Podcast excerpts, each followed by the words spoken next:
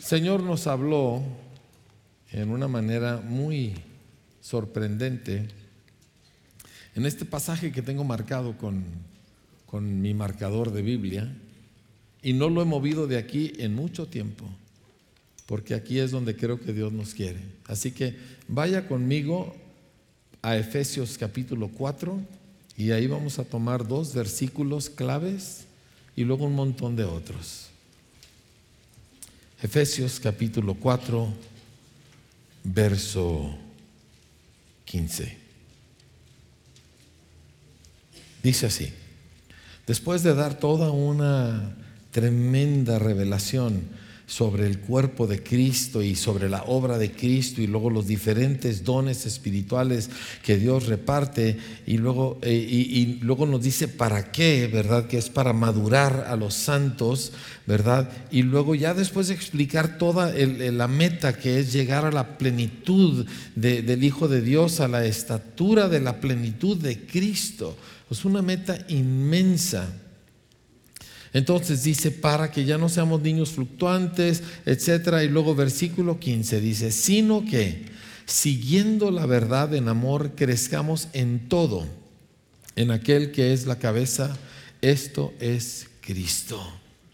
Repito, crezcamos en todo, en aquel que es la cabeza, esto es Cristo. Esa frase yo siento que es la marca de Dios para nosotros para caminar hacia adelante. Dice, crezcamos en todo en Cristo.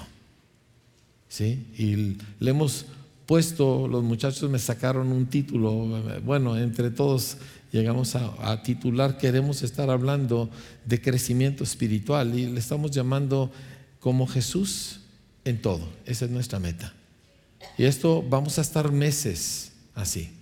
¿Por qué? Porque el objetivo de Dios es que tú llegues a ser una hija o un hijo maduro en el Señor. ¿Y saben por qué es importante ser maduro? Porque la escritura dice que entre tanto que el heredero es niño, escúcheme bien porque esto le afecta directamente a usted, en tanto que el heredero es niño, en nada difiere del esclavo y Dios no le puede dar su herencia. Ese heredero, su nombre está en el testamento, ¿verdad? Dios le ha asignado toda una herencia extraordinaria, pero no se la puede entregar porque todavía no madura. Así como uno no le entrega a un niño las llaves de un automóvil o algún aparato, ¿verdad?, mecánico peligroso, porque no tiene la capacidad. Así que Dios quiere que tú crezcas y madures porque Dios te quiere entregar tu herencia. ¿Alguien quiere eso? Vamos a trabajarlo, ¿eh? vamos a trabajarlo, porque el asunto es este. Entonces Dios está este, encauzándonos porque los propósitos de Dios que nos incluyen a todos y cada uno requieren de nuestra madurez. Así que, sino siguiendo, sino que siguiendo la verdad en amor, crezcamos en todo, en aquel que es la cabeza, esto es Cristo. ¿sí? Así que quiero explorar lo que llamo las dinámicas y los elementos de crecimiento espiritual. ¿Cómo es que nosotros llegamos a parecernos a Jesús en todo? ¿Cómo es que nosotros maduramos espiritualmente? ¿Cómo crezco? Yo no sé si usted se ha frustrado consigo mismo alguna vez y que vuelve a caer en el mismo error y que vuelve a hablar de la misma manera equivocada y, me explico y se frustra y dice, ¿qué me pasa? Bueno, yo quiero que exploremos cómo es que el ser humano crece espiritualmente. Porque lo, lo que importa, lo que nos define es cómo somos en nuestro interior. Ahí es donde nosotros necesitamos crecer. Jesús no vino a establecer reglas, Jesús vino a transformarnos desde adentro. Entonces quiero hablar de tres claves muy específicas acerca del crecimiento espiritual, muy importantes que van a marcar tu caminar, ¿sí? Y es importante entenderlas. La primera es que tú debes comprender que tú naciste de nuevo, si es que has nacido de nuevo. Si tú llegaste a creer en Cristo, Si tú rendiste tu vida para convertirte en un seguidor de Jesucristo, sucedió algo adentro de ti que no tiene explicación, que Jesús mismo llamó nacer de nuevo. Y tú volviste a nacer. Ahora, les mencioné a Adán y el hecho de que Adán era una estatua de barro y Dios sopla y el aliento de Dios, que es el Espíritu de Dios, entra en la estatua y la estatua cobra vida y es un ser humano. Bueno, la estatua se puede decir con certeza que estaba muerta, ¿sí? Y hasta que viene el Espíritu de Dios le imparte vida, porque toda vida viene de Dios. Ahora el asunto es de que antes de Cristo, tú y yo y todos estábamos no malos, no perdidos, no condenados, aunque todo eso era parte, estábamos muertos para Dios. Muertos para Dios. Yo sé que a lo mejor experimentamos algo de la bondad de Dios en algún momento. Yo le puedo contar historias de, favores y de bondades de Dios para conmigo cuando yo todavía no conocía a Cristo, pero yo estaba muerto para Dios. O sea, que Dios cuide a su creación, que Dios le dé de comer a los seres vivos, ¿verdad? Todo eso es muy real, pero yo estaba muerto para Dios. Usted estaba muerto para Dios. Y es por eso que, si me permite hacer un pequeño paréntesis, necesitamos dejar de identificarnos tanto con lo que somos en la carne, con nuestros parentescos y nuestros antepasados y, nuestra, aún nuestra educación, etcétera. Necesitamos dejar de identificarnos con todo eso porque estábamos muertos, fuera bueno, fuera malo, fuera bonito, fuera feo, estábamos muertos. Mi vida empezó el 28 de enero de 1980 un lunes en la noche a las 11.25 de la noche, que es cuando yo creí en Cristo y en ese momento yo volví a nacer y mi vida empezó ahí. Todo lo anterior, pues es como un cuento que recuerdo, pero, pero yo existo solamente desde entonces, porque ahí nací. ¿Me explico? Y de repente mil cosas se me abrieron y empecé inmediatamente. Lo, que me transformó es que capté quién era el Señor, un detalle, un, un atisbo de quién es Cristo. Y así le pasó a usted, si usted ha nacido de nuevo. Yo sé que hay entre nosotros personas que o nunca han nacido de nuevo o no están seguros. Y vamos a hacer algo al respecto el día de hoy. ¿sí? Así que esto no excluye a nadie. Pero en ese momento que usted nació, usted nació porque vida entró en usted, así como el Espíritu Santo entró en Adán. Y la vida, mis amados, crece. Todo lo que está vivo crece. Dice, yo ya no estoy creciendo. En su cuerpo no, porque ya se está muriendo. Su cuerpo dejó de crecer más o menos a los 18 o 20 años de edad y desde entonces su cuerpo va para abajo más despacito por la bendición de Dios, pero su cuerpo se está muriendo. ¿Sí? Y en todos los que estamos aquí, el cuerpo se va a morir. El cuerpo no va a, este cuerpo no va a heredar la eternidad. La escritura es muy clara al respecto. ¿Me explico? Entonces no estamos hablando de un crecimiento físico, porque si, pues por lo que le estoy diciendo, pero el asunto es que su espíritu, su hombre interior, renació y está vivo y su naturaleza es crecer. La característica esencial de lo que está vivo es que crece y luego se multiplica. Es, imparable esa naturaleza. Y si tú tienes esa naturaleza dentro de ti porque creíste en Cristo, porque naciste de nuevo, entonces tú estás vivo y crecimiento es tu estado normal. Crecimiento es tu condición normal.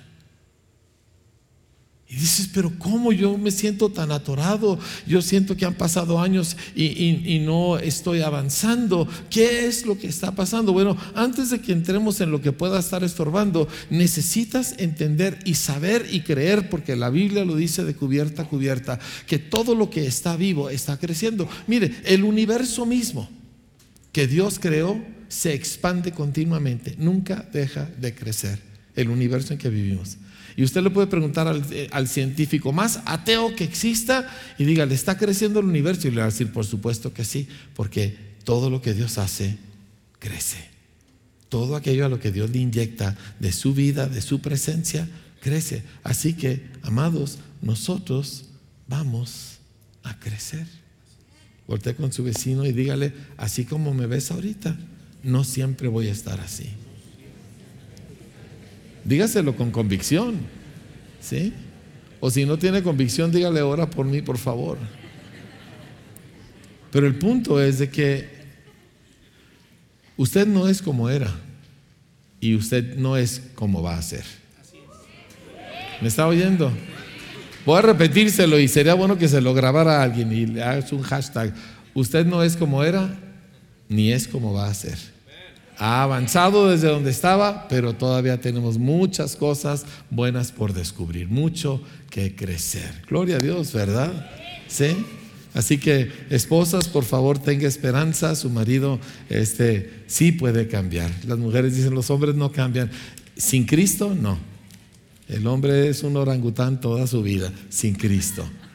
¿Verdad? Pero una vez que el Espíritu Santo entra en acción, nada es imposible. Es más, nada es siquiera difícil. ¿Me está oyendo? ¿Sí? Así que tu nueva naturaleza crece. Escuche lo que dice la Escritura. En Efesios 2, 5, un poquito antes de donde estamos, dice así. Dice, estando, aún estando nosotros muertos en pecados, ¿cómo estábamos? Dígalo fuerte. Dice, nos dio qué? Vida. Exactamente lo que hizo con Adán lo hizo con usted. Y vida entró y cosas empezaron a cambiar. Yo quiero que usted me conteste algo. A partir de que usted se entregó a Cristo, ¿sucedió algún cambio en usted que no tiene explicación y que era inesperado? ¿Alguien le pasó? Aunque fuera pequeño. ¿Sí? Por ejemplo, yo dejé de fumar sin haberlo pedido. Ah, yo fumaba y me gustaba fumar y un día dejé de fumar y ni cuenta me di hasta tres días después. ¿Verdad? Pero hubo otros cambios que tampoco pedí. Y, me cambió el carácter y, y, me cambió cómo pensaba en muchas cosas. Y yo no busqué ninguna de esas cosas. Y no tengo explicación más que el hecho de que Dios sopló en mí. Y eso le sucedió a usted en algún aspecto y en algún momento. ¿Por qué? Porque vida entró en usted. Wow. O sea que usted puede verse o ver a la persona que es enseguida con los ojos de la carne, pero adentro de esa persona, en lo que solo se ve con el Espíritu Santo, hay vida. Y esa vida es la fuerza más potente del universo, es imparable. Está dentro de usted. No estoy siendo positivo, nada más estoy leyendo mi Biblia. ¿De acuerdo? Eh, Colosenses 3:10, nada más anótelo, dice que nosotros revestidos del nuevo hombre, el cual conforme a la imagen del que, se, que lo creó, se va renovando. Día con día, dice eh, Segunda de Corintios, día con día se va renovando. Que por fuera el mundo está al revés, día con día se va renovando. Que tengo muchas aflicciones y tribulaciones, día con día se va renovando hasta el conocimiento pleno.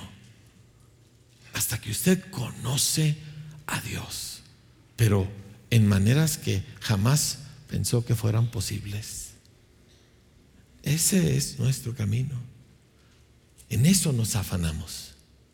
En eso nos enfocamos. Olvídese de las demás cosas. Las demás cosas se arreglan solas y si no se arreglan se descomponen solas. Pero esta es tu vida.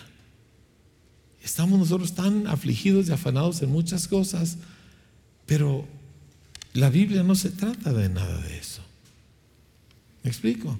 Y sí, Dios es bueno y nos da cosas y nos da que comer y, etcétera. Pero esto es lo que Dios está haciendo. Así que tu hombre interior se está renovando aún aquí. Cada vez que tú tomas un tiempo para buscar la presencia de Dios, tu hombre interior se está alimentando de la misma presencia de Dios. Cada vez que tú tienes comunión con otra gente, ¿verdad? Y, su conversación los edifica, tu hombre interior se está renovando continuamente. Cada vez que tú lees la Biblia y te detienes porque no la entendiste y la vuelves a leer le pides, Señor, ayúdame, y tu hombre interior. Y cada vez que tú oras en lenguas, dice la Escritura, tu hombre interior se está fortaleciendo continuamente. Hay toda una serie de elementos y dinámicas mediante las cuales tu espíritu crece. Cuando tu espíritu está fuerte, tus apellidos y tus traumas y tus X ya no pueden contigo. ¿Alguien aquí tiene problema de apellidos? ¿Sí? ¿Se te sube lo... ¿Alguien le pasa eso? ¿No? Rebeca, mi hija, dice que ella tiene porcentajes, ¿verdad? Que es tanto porcentaje de, Carrillo y tanto porcentaje de Bremer y a veces los porcentajes se le cruzan, ¿verdad? Pero si está creciendo su espíritu, los porcentajes no tienen realmente fuerza para vencerla. O sea, el secreto no es que yo debo cambiar, ¿verdad, Lupita D'Alessio? Hoy voy a cambiar. No, eso, eso, ya ella ya se convirtió y por eso tuvo un cambio. Pero el asunto es que no es de que yo voy a hacer un esfuerzo y voy a hacer una resolución de año nuevo. ¿Y cuántos ya dejaron su resolución de año nuevo? No levanten la mano, yo ni hice. Porque no es cierto, no es así. Pero tu espíritu crece y tú eres otra persona.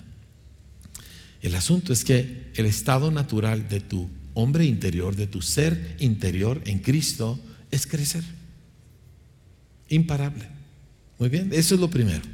Ahora, la segunda cosa es que la Biblia nos dice, y, se lo, ahí sí quiero que me acompañe por favor a Romanos capítulo 8, pasaje increíble que he leído tantas veces, pero yo creo que el Espíritu Santo nos quiere hablar algo al respecto. Dice así en Romanos 8:28, dice, y sabemos, diga conmigo, sabemos. Eso significa que no es, ay, bueno, quién sabe, no. Sabemos que a los que aman a Dios, todas las cosas les ayudan a bien. Dice, esto es a los que conforme a su propósito son llamados. Porque a los que antes conoció, también los predestinó para que fuesen hechos conformes a qué? O sea, ¿para qué fue usted predestinado? Vamos, dígalo, lo acaba de decir, aquí dice, ¿sí? Dice, usted fue predestinado para ser hecho conforme a la imagen de su Hijo, para que Él sea el primogénito entre muchos hermanos. Porque Dios es padre, Dios es familia, Él quiere muchos hijos y todos conformes a la imagen de su Hijo. Así que nos predestinó a nosotros para parecernos en todo a Jesús. Y yo sé que la mayoría de nosotros pone la barra muy bajita. Yo me conformo con ya no tomar. Y qué bueno que ya no toma. Y no, pues yo hay con llevar la fiesta en paz en la casa, ¿verdad? Y, que mis hijos no den lata y, con que no me salga mal ni una hija y con que, etc. Y, y ponemos la barra aquí abajito. Pero Dios no. Dios pone su estándar muy, muy alto, ¿verdad que sí? Muy elevado. No, yo con que Dios me bendiga y que no me falte. Pero Dios no pone ese estándar, Él lo sube. ¿Sí? ¿Y por qué? Bueno, seguimos leyendo. Dice, los predestinó para que fuesen hechos conformes a la imagen de su Hijo, para que Él sea el primogénito entre muchos hermanos. Y luego fíjese lo que Dios hace. ¿Quién lo hace? ¿Cómo dijo? ¿Quién lo hace? Dice, y a los que predestinó, a estos también llamó. Y a los que llamó, yo recuerdo una señora hace muchos años que ella llegó a Cristo y nos dijo, es que yo tenía meses paseándome por las calles y miraba en las ventanas, de en los aparadores de las tiendas, a ver si encontraba lo que quería porque no sabía qué quería, pero lo andaba buscando. Y miraba aquí, miraba acá, y cuando oí el mensaje de Cristo, esto es lo que estaba buscando. Así llegó usted, así llegué yo, ¿verdad? Y dice, a los que llamó, a estos también justificó, y a los que justificó, a estos también glorificó. ¿Qué pues diremos a esto? Si Dios es por nosotros, ¿quién contra nosotros? Ahora, no me rebaje este versículo a un pleito de barrio. ¿Sí? Ah, si Dios está conmigo, entonces la bruja de enseguida no me va a hacer nada, ¿verdad? No, no está hablando de eso. El contexto está hablando de la, de la impartición espiritual de Dios. El contexto está hablando de toda la lucha que tenemos a nuestro alrededor para nosotros no solamente sobrevivir, sino crecer en Cristo. Y cuando habla de todas las cosas que Dios nos ha dado, que eso viene en el siguiente versículo, se está refiriendo a la riqueza de poder y de gracia que Dios nos ha impartido para cumplir este propósito de glorificar a los que predestinó y luego los llamó y luego los justificó y ahorita estamos en el proceso de glorificación. Y eso no lo haces tú y no lo hago yo, eso lo hace el Señor. O sea, por eso dice, si Dios está a favor nuestro. Esto, ¿sabe quién lo está escribiendo? Un ex asesino de cristianos. Usted piensa que usted viene de un trasfondo difícil. Usted piensa que usted ha cometido errores. Él asesinó a un montón de cristianos. ¿Sí? Él asesinó al primer mártir, a Esteban, a pedradas. Y sin embargo, él pudo llegar a entender que una vez que Dios entra, una vez que el Espíritu Santo entra, entonces Él hace algo que no tiene límites y le llama glorificar a su gente. Y ese es tu proceso. Mire, todo lo demás, estamos tan afanados en, cosas como ganar dinero o ganar una buena reputación o que nadie me vea de, Texas para abajo y, cosas por el estilo. Nada de eso importa. Y yo sé que nos jala y, y, nos sentimos presionados, pero, pero nada de eso importa. Lo que importa es para lo que fuimos hechos y para lo que fuimos redimidos. Y es ser hechos a la imagen de Jesús. Y de vez en cuando uno se topa con personas a quien en ese momento se le ve Cristo. Le ha tocado. Que en ese momento se le ve el Señor. Y esa persona también tiene todavía camino por delante, pero, pero en ese momento, en esa circunstancia, esa persona estaba manifestando a Cristo y usted lo puede ver. Y ese es lo que usted, para eso Dios lo ha salvado. Entonces, ¿cómo colaboramos con esto? Porque el crecimiento de Dios no es varita mágica, hada madrina, cenicienta, estás en harapos y te convierto y ahora eres una princesa. Así no es como Dios lo hace. ¿sí? Eh, porque la obra de Dios no es lo exterior, es lo interior, que es mucho más fuerte. Pero el punto aquí es que hay una parte donde nosotros simplemente colaboramos, o casi ni eso, ¿verdad? No estorbamos a lo que el Señor está haciendo. ¿sí? Yo siempre platico de cuando yo le compré unos columpios a mis hijos en Navidad. Y luego ellos me ayudaron a armar el juego de columpios porque venía en caja desarmado, ¿verdad? Y como me ayudaron, me tardé el triple de tiempo que si lo hubiera hecho solo. ¿Sí me entiende? A veces así nosotros estamos estorbando lo que el Señor haría mucho más rápido si simplemente cediéramos si simplemente nos ponemos flojitos y cooperando, como en la caligrafía. Y yo quiero enseñarle un poco acerca de cómo es eso, pero antes de entrar en cualquier cosa, tú y yo necesitamos tener claro aquí, esto es algo que Dios hace y ya lo hizo. ¿Por qué? Porque yo ya nací de nuevo y mi espíritu está vivo y por eso se renueva día con día y por eso yo puedo crecer. Eso ya es un hecho. Sobre de eso, entonces nosotros podemos continuar. ¿Está bien? Ahora, para nosotros poder avanzar en, en la vida espiritual, diga conmigo vida espiritual. Yo conozco demasiados cristianos que no les parece interesar la vida espiritual y sospecho que es porque ellos creen que ellos no pueden ser espirituales que no es que no les importe o no les interese, simplemente ellos se les figura que yo cuándo, ¿verdad? Y, ya tienen señalados a dos o tres que ellos consideran que sí son espirituales, pero los demás no, pues es que... Y yo tengo noticias para usted. Eh, espiritual no viene de que usted nació mejor, o no, no, espiritual es lo que a usted se le impartió. Y la vida espiritual es lo que más nos importa a todos nosotros. Y todo lo demás queremos que se acople. Es más, yo venía en el camino orando, ¿verdad? No solamente acerca del mensaje, sino orando por mí. Yo quiero ser espiritual. Y, dice, pero pastor, usted es el pastor. Eso no garantiza nada.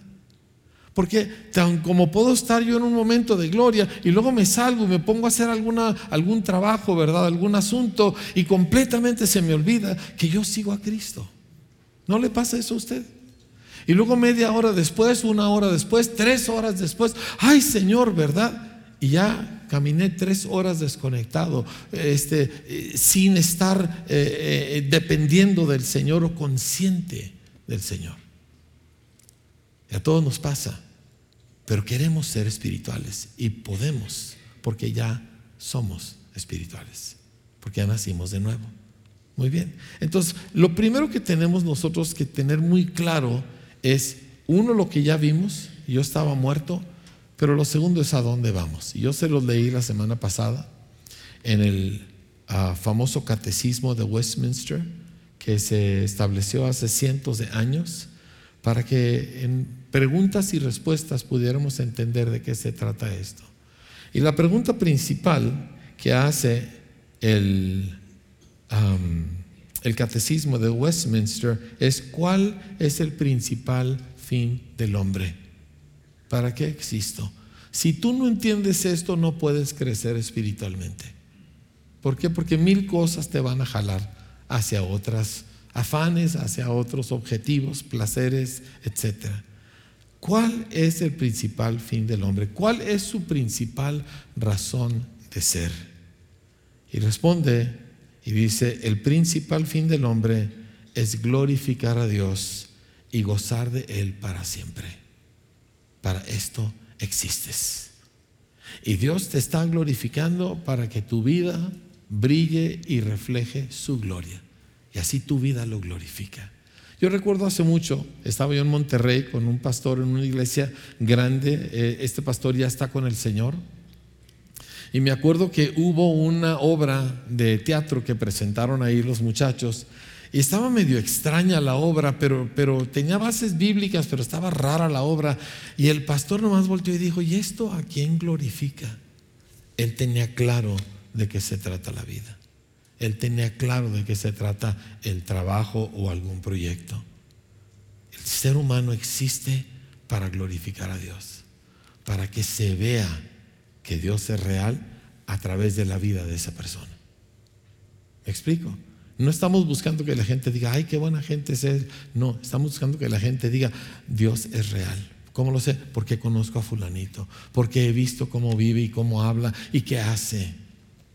Imagínese usted, usted cree que como, como creyente primero y luego como pastor, que a mí no me da un enorme gusto que gente me llama por teléfono para pedirme si les puedo sugerir de aquí alguna persona que trabaje con ellos. Le digo, ¿por qué? Le digo, porque pues yo sé que la gente de ustedes es otra clase de gente. No, no le da gusto saber eso para mí es un deleite. El único problema es que ya todos tienen trabajo, ¿verdad? Entonces no tengo siempre a quien enviar, pero, pero el asunto es que ya estamos reflejando algo de la gloria de Dios, solo que queremos que crecer. ¿Queremos? Crecer. Pero ya está algo de eso ahí. Por cierto, sí, cuando gente me, me pide eso, le digo, mira, ya te conseguí a alguien, pero tienes que pagar mejor porque él no te va a robar. ¿Sí? Porque pues los demás pues se pagan a la moda china, ¿verdad? Pero nosotros no, porque nosotros estamos en Cristo, iglesia. Alguien diga amén, por favor. Ok, entonces, el fin principal del hombre, glorificar a Dios y gozar de Él para siempre. En Romanos, ¿cuál es el fin específico, individual? Que cada uno de nosotros llegue a parecerse a Jesús, como Jesús en todo. ¿Sí? Y en Efesios, ¿qué es lo que nos dice? Que todos nosotros juntos lleguemos a la medida de la estatura del varón perfecto. Y en Colosenses, que nos renovamos día con día hasta el conocimiento pleno. O sea, Dios nunca se queda a medio camino contigo. Dios nunca llega a un punto donde dice, ya con eso basta. ¿Sí? Es más, Dios se molestó, Jesús se molestó con los fariseos porque les, cuando les habló acerca del vino nuevo, le preguntaron y estaba hablando del Espíritu Santo y ellos Él les dijo, es que el vino nuevo se echa en odres nuevos, ¿verdad? Porque el vino nuevo es muy dinámico y, el odre tiene que ser flexible. Dice, y, este, si se echa vino nuevo en odres viejos, pues se revientan los odres y se pierden los odres y también el vino. Dice, pero el problema es que cuando la gente ha probado el vino viejo, dice, ah, con eso tengo. Ah, con eso me basta. Y Dios nunca hace eso.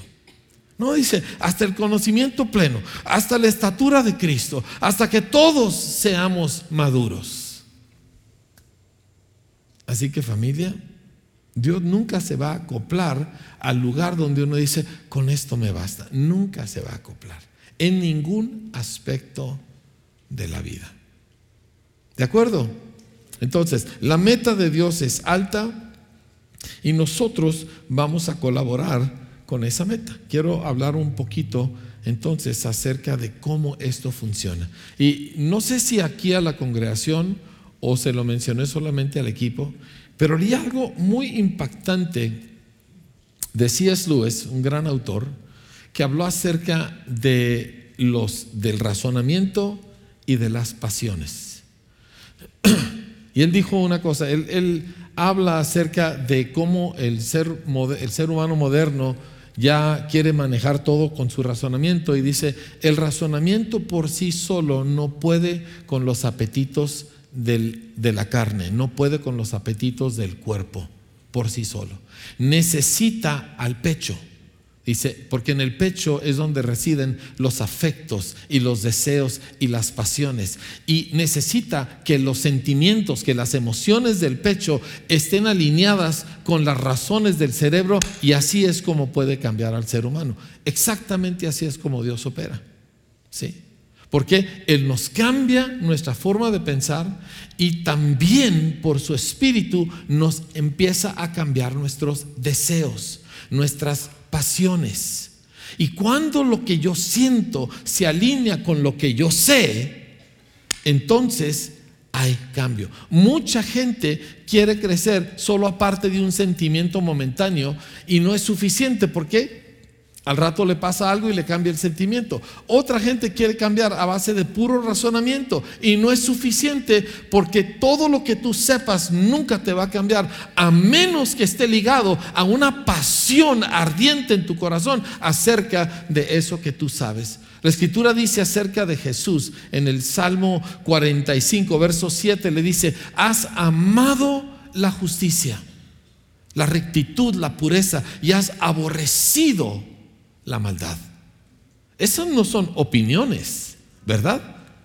Eso, eso no es un razonamiento moralista de que dice, no, pues es que yo no estoy de acuerdo con que eso se haga. No dice, tú odias la maldad, tú aborreces el soborno, tú, tú eh, desprecias todo lo que es eh, los tratos falsos y las mentiras.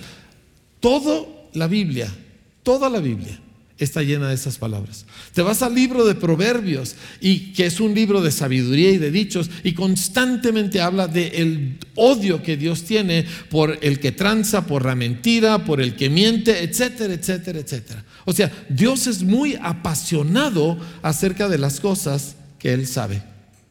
¿Me explico? Y ahí es donde nosotros necesitamos una colaboración con el Espíritu para que cambie las cosas que nos apasionan. Déjeme leerle algo que leí que me impactó mucho este, acerca de deseos y prioridades y todo eso. Dice, deseos o pasiones dictan prioridades. O sea, tus prioridades van a ser aquellas cosas que tú quieres. Y yo sé, yo me acuerdo un día hablando de mi suegra, este, que mi suegra y yo siempre nos hemos querido mucho. Y me acuerdo que era, llegamos a, verla, no sé por qué, como a las 11 de la mañana. Y, este, y, me acuerdo que a esa misma hora llega uno de sus hijos, el favorito. Yo sé que no se deben de tener favoritos, pero vamos, señoras, todos sabemos que hay uno al que quiere un poquito diferente que a los demás, ¿verdad? ¿Sí?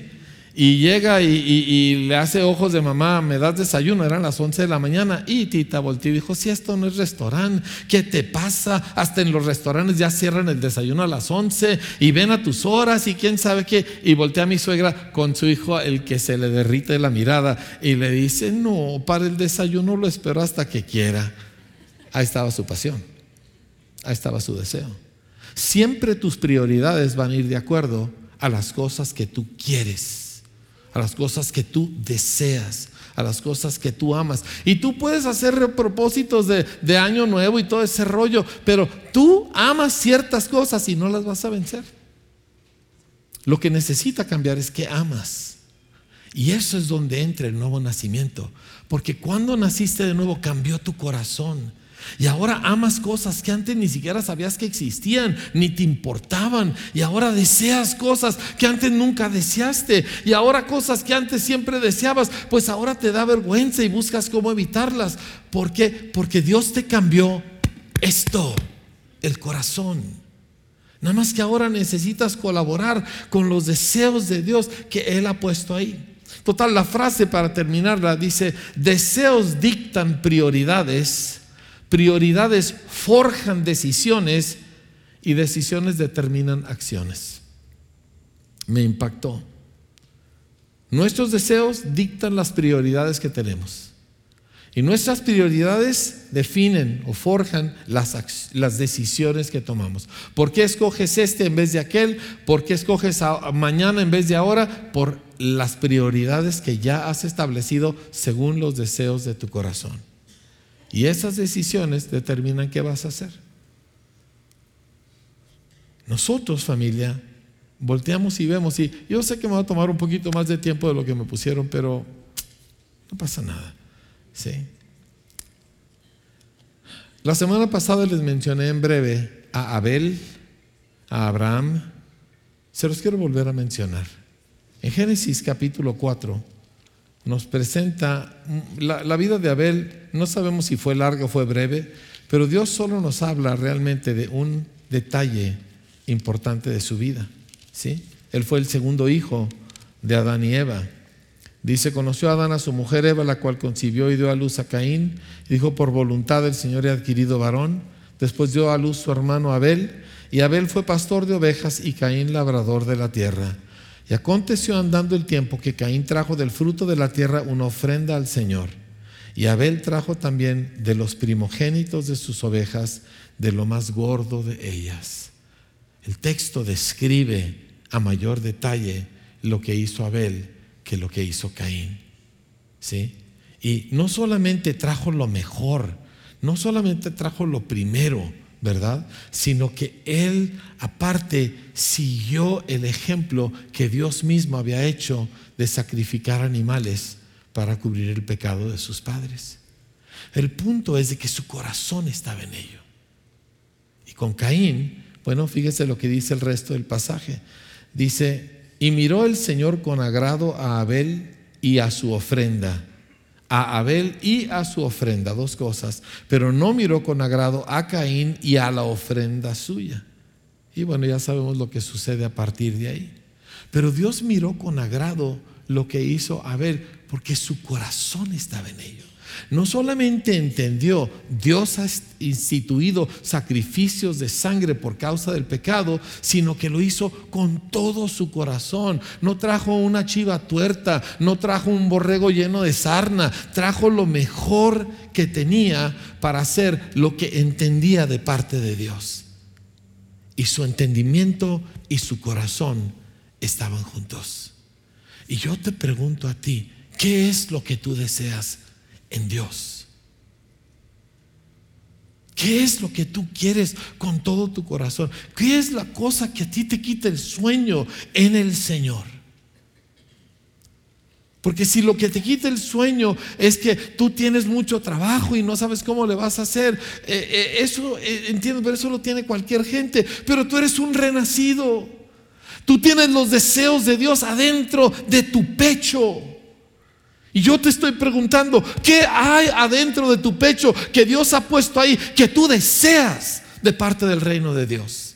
De parte del Espíritu Santo. ¿Qué son las cosas que tú le pides cuando no te importa ninguna de las cosas que en esta vida le pedimos los seres humanos? Ahí es donde hay crecimiento. Ahí. Y no es porque hiciste un mayor esfuerzo, es porque te alineaste al destino y al diseño de lo que tú eres. Yo, hay, hay ciertos escritos que yo he guardado a lo largo de los años, y uno de ellos es un escrito de Jonathan Edwards, el que fue conocido como el arquitecto intelectual del primer gran despertar espiritual de las colonias americanas. Fue un gigante en la fe y se le conoce como el primer, ah, bueno, mil cosas, pero sus escritos existen hasta hoy porque todos sus sermones estaban escritos, pero él escribe una parte que no era parte de un sermón, sino un testimonio de cómo él se va al bosque buscando el rostro de Dios y cómo se pone a leer la escritura y está llore y llore mientras la ley dice, tenía un deseo, dice, de postrarme en el polvo y de ser aniquilado y de ya no existir yo, sino solo Cristo y ser lleno de una pureza y santidad en Él. Yo digo, yo quiero esa clase de deseos. Yo tengo esa clase de deseos, pero no siempre les hago caso. A veces me levanto en la mañana, yo acostumbro levantarme más o menos temprano, ¿sí? Y me voy y yo sigo un plan de lecturas con mi Biblia y con, con mi iPad y el plan de lecturas lo voy palomeando todos los días. Pero mal me siento y pienso, ¿qué pasaría en Ucrania? ¿Y, ¿Y, qué estará sucediendo con el presidente de Estados Unidos? Y a veces me voy y prendo las noticias o sea, busco las noticias en mi iPad en vez de buscar el rostro del Señor. Tengo el deseo del Señor, pero tengo otros deseos que vengo arrastrando de muchos años. No son necesariamente malos, no, no estamos hablando de alguna perversión, ¿me entiende? Nada más quiero leer todo lo que dice el periódico. Y el deseo que yo escoja va a determinar qué pasa ese día. Pero es un deseo, sí lo tengo. El problema es que todos quisiéramos tener solo un deseo y no tener ningún otro. ¿Sí? Yo le pedí eso al Señor cuando estaba recién convertido. Le dije, quiero que me quites mi libre albedrío, quiero que aparte de hoy yo haga todo en automático lo que tú quieras. ¿Sí? Pero no es así. Tengo deseos que vienen de mi pasado, que vienen de lo que vi en la tele, que vienen de qué sé yo. Y tengo deseos que Dios ha metido aquí adentro. ¿Y cuál escoges? Y no es una cosa nada más de disciplina, no. Yo te estoy preguntando, ¿qué quieres? ¿Qué de veras, de veras, de veras, de veras quieres? Me acuerdo de un gringo de origen italiano que vino a visitarnos hace muchísimos años. Y él quería ser misionero. Y él quería ser misionero. No es que tenía siete hijos. ¿sí? Algunos nos acordamos. Y tenía siete hijos. ¿Y cómo te haces misionero con siete hijos, verdad? Pues yo no sé cómo le hizo, pero él convenció a sabrá Dios quién y lo apoyaron y ahí va, él, su esposa y siete hijos de misionero a Italia. Porque le ardía en su corazón. Yo no estoy diciendo que te vas a ir de misionero, pero ¿qué quieres de Dios? O sea, si no, o sea, vamos a ser honestos. ¿Qué caso tiene que yo siga nada más pidiéndole a Dios, ayúdame con este día, ayúdame con este día? Pues mejor llévame a la gloria, ya no hay más días que ayudarme y está mucho mejor allá que aquí. Entonces te pregunto, y te lo pregunto de corazón, y aunque tenga más cosas que escribir, yo quiero y que hablar, yo tengo esta pregunta y esto es lo que he estado escribiendo acerca de hoy. ¿Qué quieres? Aquí adentro, ¿qué quieres? Quiero tener una bonita familia. Todo el mundo quiere tener una bonita familia. Las vacas quieren tener bonitas familias. ¿Sí me entiende? No, no es nada de malo, pero por favor, súbele. Tú eres algo más que una vaca. Y eso que yo soy vaca, pero de apellido. ¿Sí? Pero ¿qué quieres? Ay, pues yo nomás quiero que me vaya bien en mi trabajo. Todo el mundo quiere eso. ¿Qué quieres tú aquí adentro? Eso es lo que va a determinar lo que va a ser tu vida. Y la mayoría de la gente no sabemos qué queremos. Y sí queremos cosas, pero son cosas que no valen la pena. Y por eso no las decimos. Usted me pregunta a mí qué quiero yo. Yo quiero educar a niños en este país. Yo quiero que conozcan la Biblia. Yo quiero que dejen de estar encerrados en la ignorancia acerca de Cristo, acerca de la verdad, acerca de la vida. Yo quiero eso. Lo que eso implique, lo que se requiera, eso es lo que yo quiero hacer. Yo quiero que gente que se está yendo a una vida, que ya vive una vida sin rumbo y se va a ir a una eternidad sin Dios, yo quiero que ellos conozcan a Jesús. Me siento muchas veces más estorbo que ayuda para eso, pero eso es lo que quiero.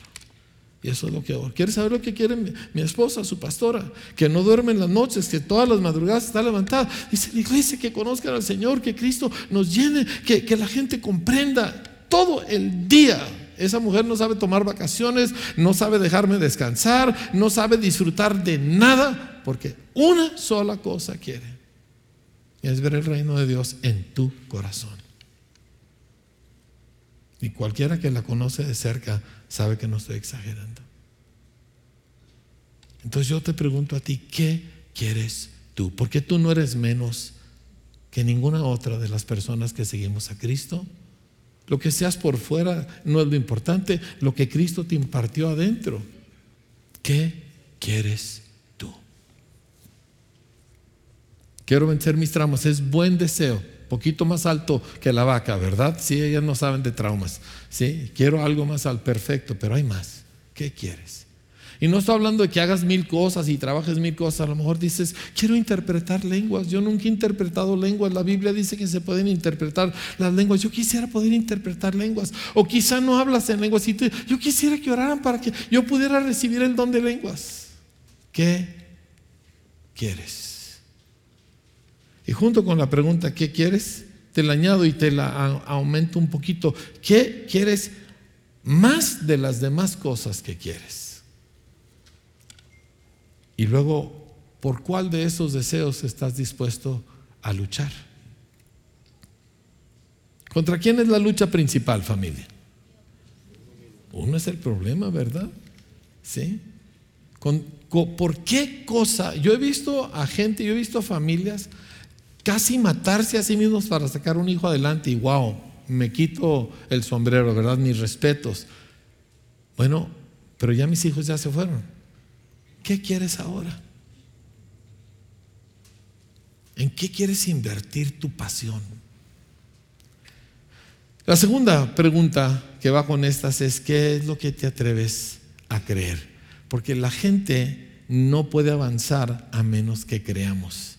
Y por eso empezamos con que tu naturaleza es crecer y Dios es el que da el crecimiento y Él es el que está llevándote a ser glorificado lo único que tú y yo hacemos es saber que es cierto, es creer. Y eso cambia cómo volteo a ver la vida, eso cambia lo que decido porque lo creo. Entonces, adicionado a qué quieres, mi pregunta es, ¿qué te atreves a creer?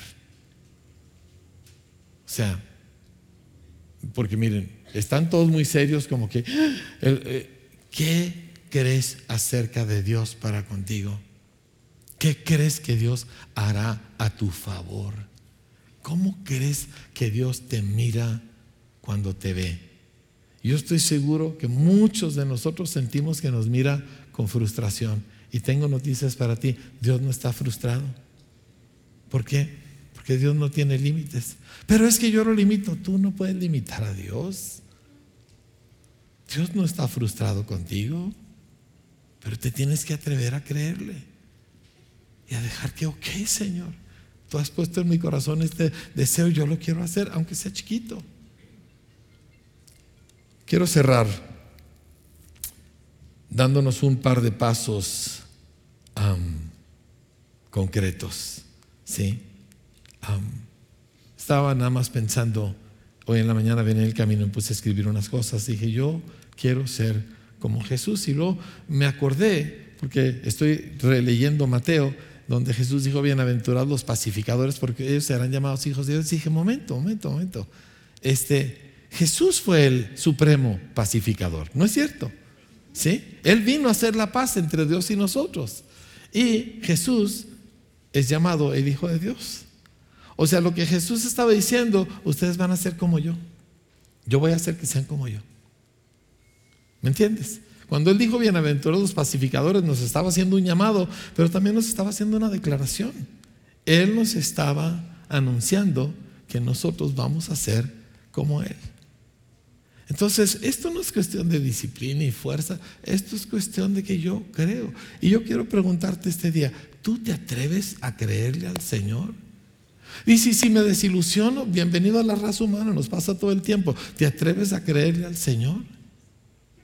¿Te atreves a creerle al Señor acerca de ti? Olvídate de todo lo demás y que vas a cambiar el mundo. Tú, ¿te atreves a creer que estas cosas todas son ciertas acerca de ti? Esa es la pregunta fuerte. Y mis amados, eso es precisamente lo que vamos a hacer.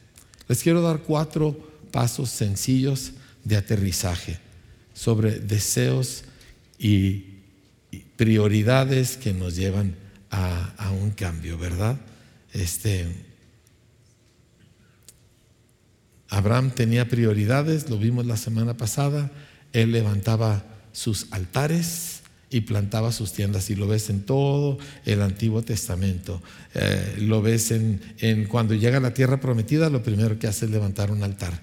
Y luego cuando la riega con... Ah, en Egipto, ¿verdad? Y se regresa y se va de nuevo al altar, ¿verdad? Y luego un poco más adelante, Dios lo mueve y lo pone en un cierto lugar después de que Lot se va y Lot agarra lo bonito y lo mejor. ¿Y qué hace Abraham? Levanta un altar. Y el último, cuando él lleva a su hijo, ¿verdad? Tres días de camino, el muchacho va cargado de leña, no era un niño, y cuando suben al monte, ¿verdad? Él y el muchacho, los criados se quedaron atrás, entonces él se pone a levantar un altar. O sea, Dios le había pedido, ofréceme a tu hijo, y él lo iba a hacer con todo su corazón. No lo iba a hacer a medias. No, bueno, pues quieres a mi hijo, ¿verdad? Y ya. No, levanta un altar y yo estoy seguro que Isaac era físicamente más fuerte que Abraham a esa etapa de su vida. Y sin embargo el muchacho se deja. ¿Me entiende? ¿Por qué? Porque él vio a Dios en su papá. Porque él vio la gloria de Cristo en su padre. Abraham tenía bien claro qué importa. Este año vamos a hacer ciertas cosas que nos va a pedir que sacrifiquemos ciertos tiempos y ciertas cosas porque queremos cosas más importantes. ¿Me entiende? Y aquí es donde tú y yo decidimos cuáles son mis prioridades. ¿sí? Entonces, tenemos el valor de decirle no a las otras cosas. No somos feos, ¿verdad? No somos groseros, no, somos, eh, no nos avergonzamos de ello, pero decimos no. Porque yo sé lo que yo tengo que hacer. Oye, pero es que hay una oportunidad así, pero yo ahorita he escogido esto. Y por aquí voy. Y mira, vas a subir como la espuma en las olas del mar. Y eso es lo que Dios está haciendo entre nosotros. Y la única forma es que tu sí siempre está ardiendo. Tu sí a esas cosas que Dios ha puesto en tu pecho siempre está ardiendo. Y yo te quiero dar esas cuatro cosas chiquitas que tú vas a hacer todos los días, así como lo hicieron los primeros cristianos. Si no, voy a cerrar mi Biblia porque si no me agarro y les enseño otra hora y no quiero hacer eso. Pero dice la escritura que los primeros creyentes, los que fueron bautizados, dice, perseveraban en cuatro cosas. Dice, uno, en la palabra, todos los días leían la Biblia. Y yo a veces quiero leer el periódico, como les dije, pero no, escojo leer la Biblia. Y, este, y, así lo estaba haciendo. Y, ahí está el periódico diciéndome, hay cosas importantes que tú debes saber, ¿verdad? Y claro que no es cierto, yo no voy a ir a Ucrania, por lo menos no ahorita, ¿verdad? Sí, luego como quiera que sea, el Señor nos manda ya este, con algún trabajo misionero. Pero el punto es, no necesito saber todo eso, pero sí necesito saber esto. Sí necesito oír esto. Y todos los días, comunión diaria, dice, que ellos estaban tenían comunión los unos con los otros todos los días. Así que todos los días buscas contacto en el Señor con gente que ama a Cristo. No para hablar de tonterías y cosas sin importancia, para tener un momento donde yo tengo la gran ventaja de que mi mujer siempre está en el Señor. ¿verdad? Raras veces se le desconecta y, solo se le desconectaba cuando iba de compras y ahora ya encontró la forma que el Espíritu Santo le ayude a comprar. Entonces ya ella entonces yo tengo comunión con ella y nuestra conversación es acerca del reino. Y, digo, obviamente hablamos de lo que vamos a comer y, del precio de la No, no hablamos del precio de la gasolina, pero el asunto es que haces y tienes comunión. Esta semana he platicado con varios de ustedes, he estado con maestros, he, pasado ratos y he escuchado a muchos, ¿verdad? Y, y todo eso te edifica. Así que todos los días, porque mi corazón quiere estar con la gente de Dios. La tercera cosa que dice es que ellos partían el pan. Y esto habla del pacto. Y todos los días me presento ante el Señor. Y hoy no vivo yo, vives tú, Señor.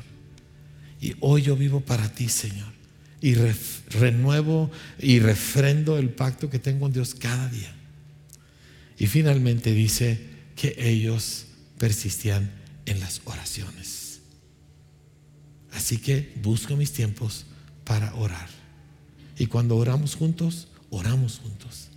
Esta semana muchos se conectaron que no se habían conectado durante un tiempo y ahora se conectaron, pero hay fácil unos 300, 400 de ustedes que todavía no se conectan a las oraciones y yo quiero orar con usted. Y yo quiero que usted, yo sé que algunos no pueden, sus horarios de trabajo de plano son imposibles, pero hay muchos que todavía pueden. Y créeme que ahí tú le dices no al deseo de X y le dices, sí, Señor, yo, yo sí quiero orar, porque sí queremos orar a las 3 de la tarde, ¿verdad? Pero a las 6 de la mañana queremos otras cosas y le digo sí al deseo que Dios puso en mí. Entonces, quiero animarte. Este es un año en que vas a crecer estupendamente en Cristo. Vas a crecer en dones del Espíritu, vas a crecer en conocimiento, vas a crecer en carácter, vas a crecer en fruto. Tú vas a ser un hombre, una mujer espiritual. ¿Lo crees? Y no lo vas a hacer porque tú eres fuerte y machín, sino porque tienes Cristo adentro y a Él nunca lo puede vencer nadie. Cierre sus ojos conmigo, por favor.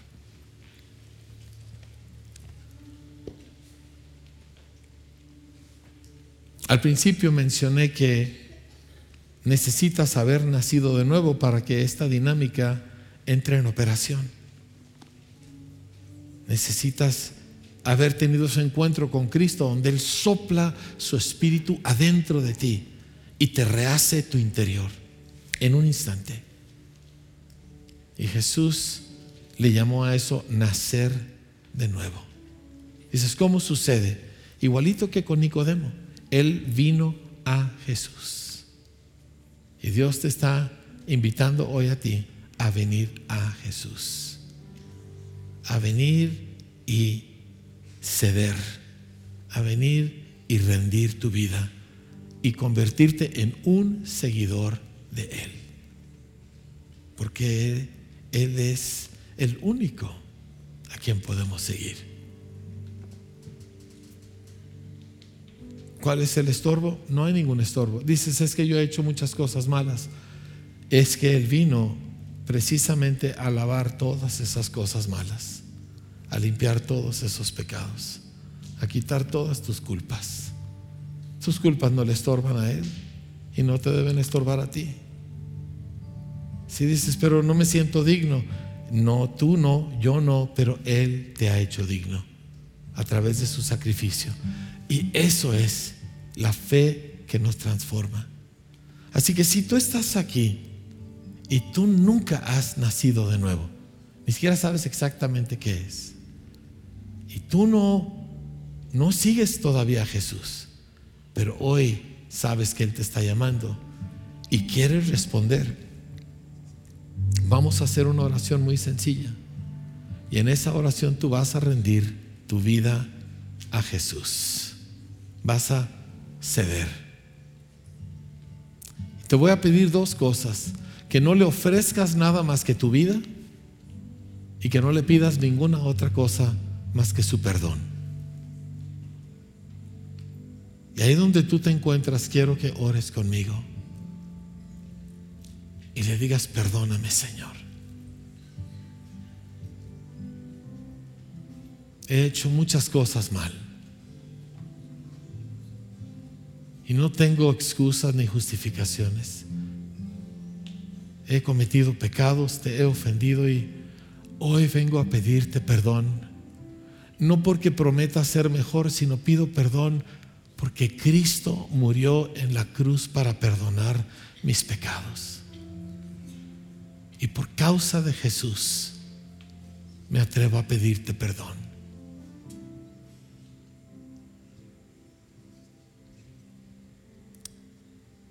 Si tú quieres recibir hoy a Jesús, quiero que ores en voz audible conmigo. Señor Jesús, díselo fuerte, Señor Jesús, yo creo en ti. Creo que eres el Hijo de Dios, que viniste a reconciliarme con Dios.